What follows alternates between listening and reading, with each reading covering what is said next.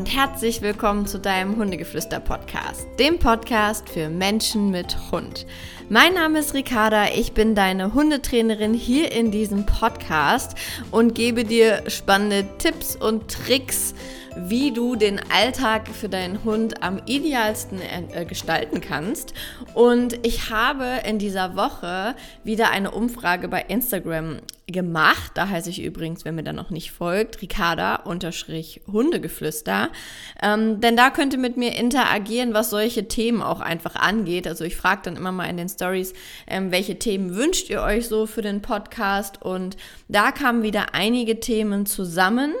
Und zwar wurde gefragt, was man denn so wirklich für einen Hund eigentlich so braucht. Also jetzt unabhängig, ob es jetzt ein Welpe ist, Erwachsene, was auch immer, aber was braucht eigentlich so ein Hund, was man auf jeden Fall sich anschaffen sollte und was man im Haus haben sollte, wenn man einen Hund hat. Und dann dachte ich mir, eigentlich ganz cool, weiß ich gar nicht, ob ich schon drüber gesprochen hatte, aber ich habe jetzt mal alles so aufgeschrieben, was mir jetzt im ersten in den Sinn kam, was ich definitiv brauche, regelmäßig nutze und ähm, wenn ich es nicht mehr hätte, mir definitiv neu kaufen würde.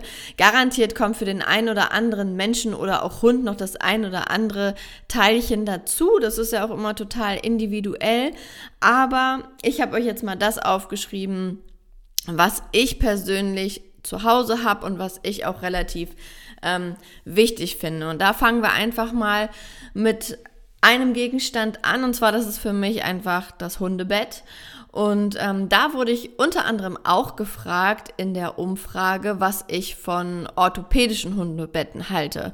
Und da ich mittlerweile finde, dass der Unterschied preislich von medizinischen, also orthopädischen Hundebetten zu normalen Hundebetten gar nicht mehr so groß ist, bin ich immer Fan von den orthopädischen, weil ähm, Ike hat ja ein bisschen was an der Wirbelsäule oder er wird ein bisschen älter, ist nicht mehr ganz so beweglich, wenn er aufsteht.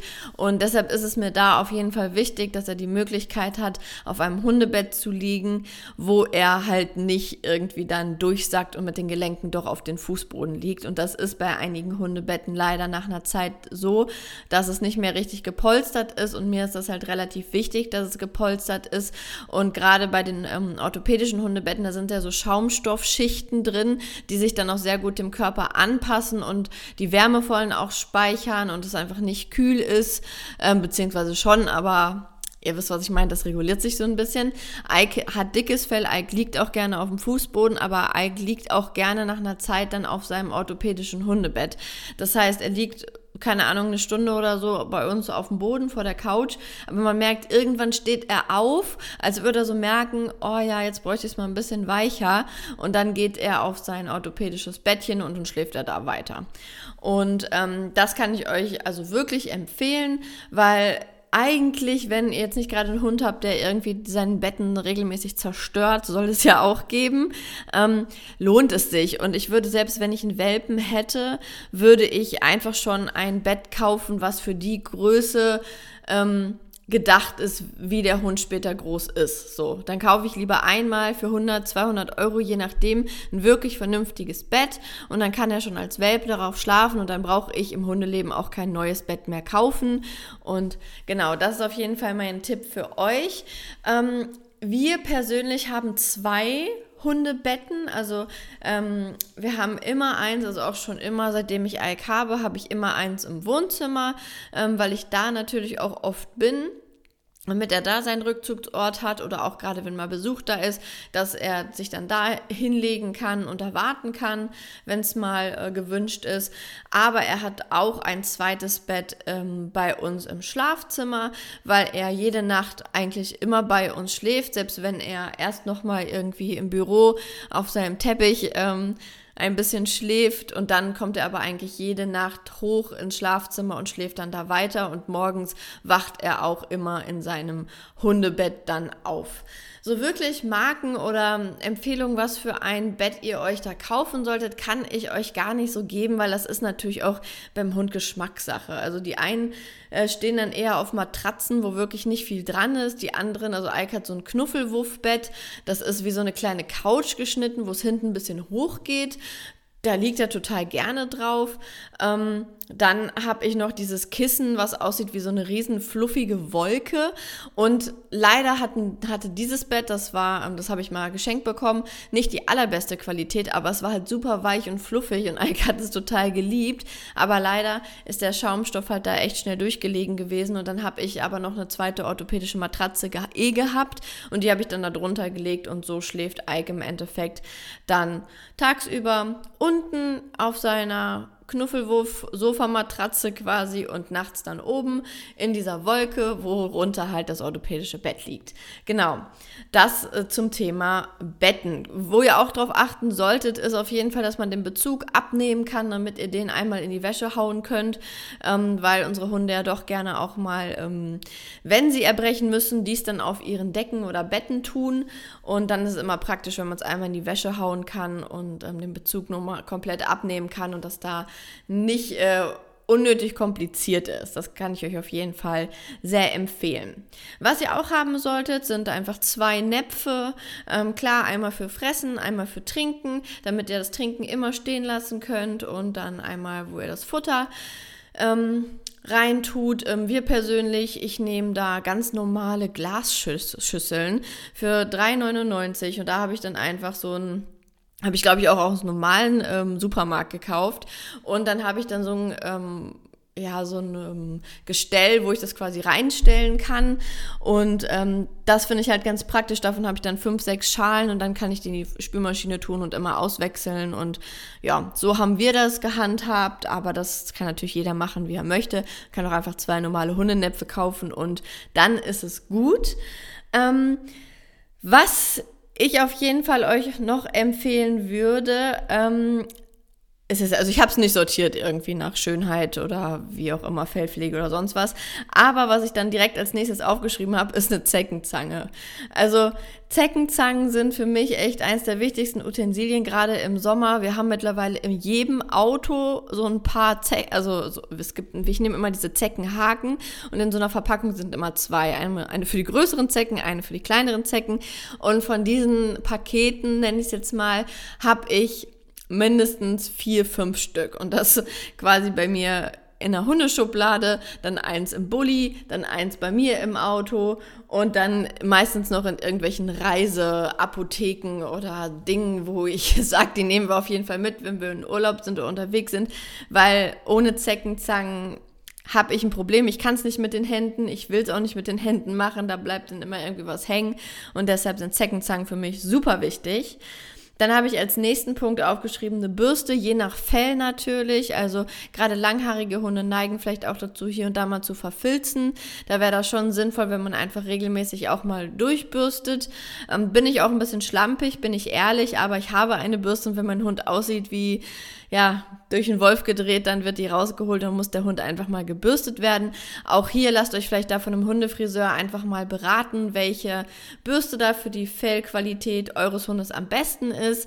Ähm, oder vielleicht auch im Laden, obwohl ich sagen muss, mittlerweile in so manchen ähm, Tier Ketten ähm, sind nicht unbedingt immer Fachmänner, das muss ich leider mittlerweile auch sagen. Das heißt, gerade bei Geschirren oder, oder Bürsten oder Futter würde ich mich auf gar keinen Fall in diesen normalen Märkten beraten lassen. Also sucht euch da wirklich die Fachmänner, die das wirklich gelernt haben und in diesem Bereich unterwegs sind. Da habe ich es jetzt gerade auch schon angesprochen, Thema Futter müsst ihr natürlich zu Hause haben. Da sage ich jetzt auch gar nicht so viel zu. Ähm, da musste jeder für sich entscheiden, was er tut, wie er es tut. Und ähm, da nehme ich aber auch in den nächsten Wochen nochmal eine Podcast-Folge zu auf. Ähm, vielleicht kommt die sogar nächste Woche raus. Äh, mal schauen. Und zwar geht es ja auch darum, dass ähm, ihr ein Hundefutter finden müsst, was euer Hund gut verträgt, was von den Werten absolut gut ist und ähm, was euer Hund auch wirklich frisst. Ähm, und ja, aber da gehe ich jetzt nicht weiter drauf ein. Wichtig ist nur, dass ihr es auf jeden Fall da habt, ausreichend und nicht erst auf dem letzten Drücker irgendwie bestellt oder sowas, wenn ihr es bestellt. Und ähm, genau, das ist auf jeden Fall wichtig. Dann Spielzeug ähm, sollte man auch da haben, damit man einfach sich auch mit dem Hund beschäftigen kann. Ich rede hier nicht von einem Ball, bitte hier auch nochmal bitte, ich bin kein Fan von Bällen, aber da habe ich auch schon mal eine Podcast-Folge zu aufgenommen, wie du richtig mit deinem Hund spielst. Und ähm, was ich aber als Spielzeug aufgeschrieben habe, sind so Zergel, Spielsachen, so ein Knäuel und sowas. Ähm, da spiele ich sehr gerne mit Ike mit. Er liebt Zerspiele, aber da müsst ihr auch gucken, was mag mein Hund. Oder braucht er irgendwie ein großes Kuscheltier, weil er sich wirklich da drauf kuschelt und damit spielt und das abschleckt und ähm, damit seinen Spaß hat. Oder bist du Fan von Naturspielsachen, äh, wo du einfach sagst, ich möchte nicht, dass da irgendwelche Chemie oder Plastik oder so verarbeitet ist. Also da kannst du ganz individuell gucken. Was ich als Spielzeug aber auch definitiv mit aufgeschrieben habe, ist der Futterbeutel. Futterbeutel, weil der Futterbeutel ist für mich einfach das perfekte Medium für drinnen, für draußen. Ähm, man kann den Hund daraus belohnen, man kann es einfach nur als ähm, Futterleckerchen, Aufbewahrungsding nehmen. Ähm, also dementsprechend ist für mich ein Futterbeutel immer zu haben und ich habe auch bestimmt fünf oder sechs Stück davon. Ähm, ja, würde ich jedem auf jeden Fall empfehlen. Ist ein super Spielzeug oder Trainingsmittel oder wie auch immer. Dann braucht für mich jeder Hund ein Halsband. Ich glaube, das ist selbsterklärend. Da immer darauf achten, dass es nicht zu dünn ist. Keine Zug, keine Zugdinger, die sich so zuziehen, sondern wirklich relativ breit sind, dass der Hund sich da nicht verletzen kann für den Fall des Falles. Ein Geschirr, was gut sitzt. Das finde ich auch sehr wichtig, ähm, weil gerade wenn man dem Hund mal ein paar mehr Freiheiten geben möchte, ähm, er aber angeleint bleiben muss, dann kann man perfekt seine Leine ins Geschirr umschnallen, bevorzugt eine längere Leine wie eine Schleppleine oder Flexleine, sodass der Hund so das Freiheitsgefühl hat und ihr nicht in eurer Leinenführung quasi seid. Ähm, wenn ihr mir schon ein bisschen länger ähm, folgt, dann wisst ihr ja, dass ich da einen Unterschied mache zwischen mein Hund läuft am Geschirr, da hat er nämlich seine Freiheit, da darf er so gut wie machen, was er will und ist er am Halsband eingeschnallt, dann muss er quasi so, so sein, wie ich es gern hätte, beziehungsweise einfach sich an mir orientieren und keine eigenen Entscheidungen treffen. Das ähm, trifft es, glaube ich, ganz gut. Und zum Thema Leine hier, also wenn ihr eine normale Führleine habt, bin ich immer Fan von diesen 2 Meter Leinen, die man verstellen kann an den Ringen, dass man da so ein bisschen Variation hat, nicht um dem Hund mal mehr Freiheit zu geben und mal weniger, sondern ich bin einfach Fan, mir die Leine auch mal umzuhängen. Und ähm, da bieten sich die 2 Meter Leinen einfach ein bisschen mehr an, um, weil ich gerne mir die, Leine so umschnalle und dann daran festmache, also dass ich es quasi um den Körper geschnallt habe und es geht halt mit zwei Meter Leinen super gut. Und, ähm, oder ein Meter Leinen könnt ihr aber auch nehmen, das ist auch gar kein Problem. Da wird man wenigstens nicht verleitet, ähm, die Leine einfach mal ein bisschen länger zu lassen, als es eigentlich geplant war. Und ähm, wenn es dann darum geht, okay, welche Leine schnalle ich jetzt in mein Geschirr, bin ich Fan von Schleppleinen. Die empfehle ich jeglichen Anfängern oder Hunden, die einfach noch nicht ähm, entspannt an einer langen Leine laufen können. Denn eine Flexleine, dazu habe ich auch schon mal eine Podcast-Folge aufgenommen, empfehle ich nur dann, wenn der Hund nicht daran zieht. Also wenn dein Hund immer an ausgefahrener Flexleine dich durch die Gegend zieht, ist die Flexleine nichts für dich. Die Flexleine ist wirklich nur eine Absicherung, ähm, eine Möglichkeit, dass der Hund ähm, sich freier bewegen kann. Der sollte aber stetig mit dir im Kontakt sein und nicht diese Flexleine komplett ausnutzen. Also er muss dafür ein Gefühl haben und da setze ich einfach voraus, dass dein Hund stetig mit dir in Kommunikation ist und das dementsprechend nicht tut.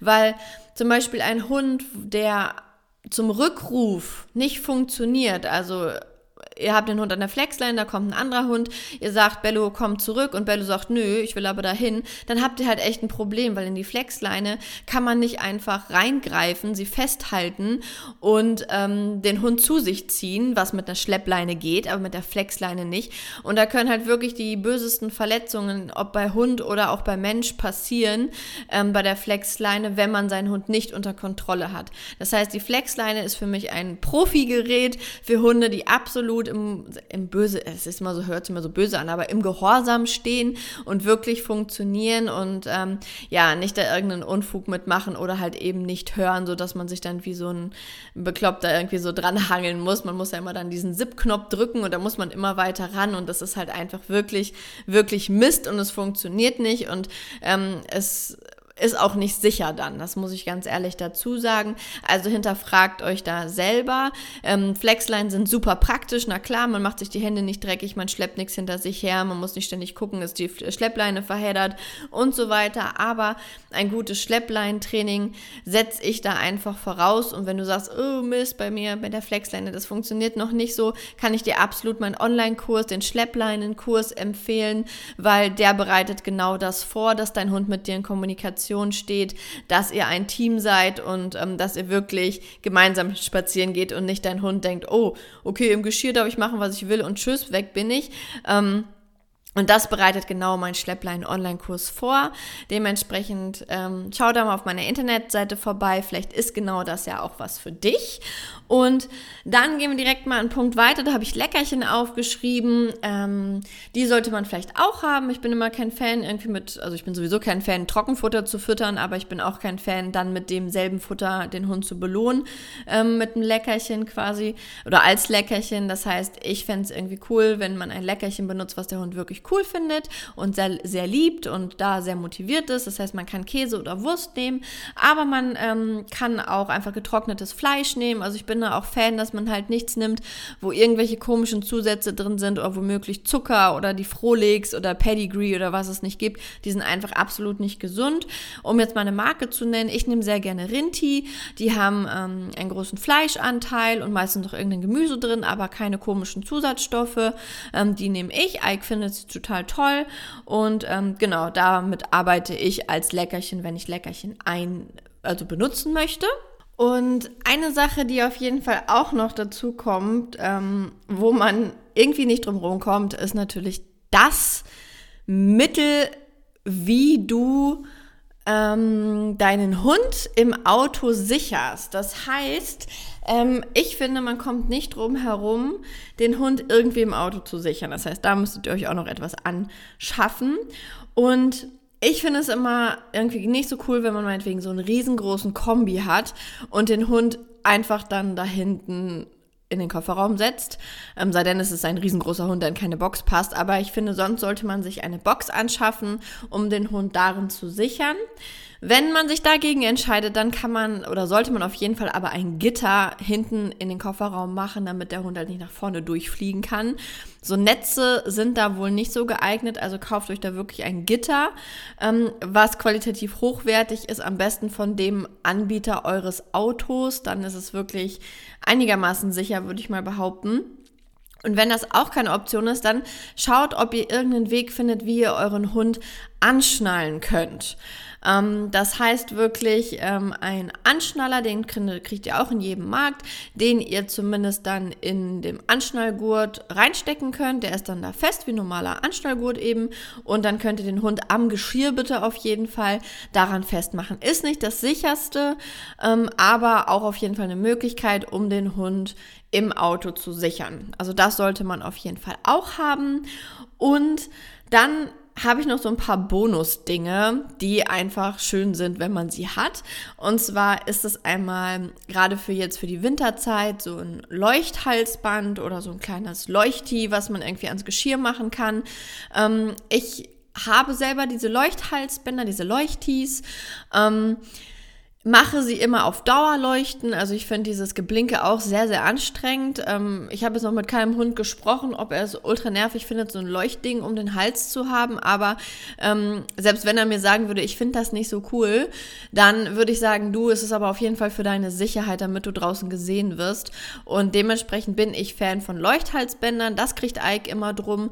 Und ich habe auch jedes Geschirr mittlerweile mit so einem kleinen Leuchtanhänger präpariert, falls man mal in die Dunkelheit kommt und nichts dabei hat. So kann man diesen Leuchtanhänger anhaben und der Hund leuchtet dann auch noch mit diesem kleinen Blinky da hinten dran. Also die zwei Sachen finde ich auch sehr praktisch und habe ich auch und kaufe ich auch immer wieder nach. Sie halten auch extrem lange. Also gerade die Leuchthalsbinder von Trixie habe ich die, glaube ich, für 10, 15 Euro, halten richtig, richtig lange.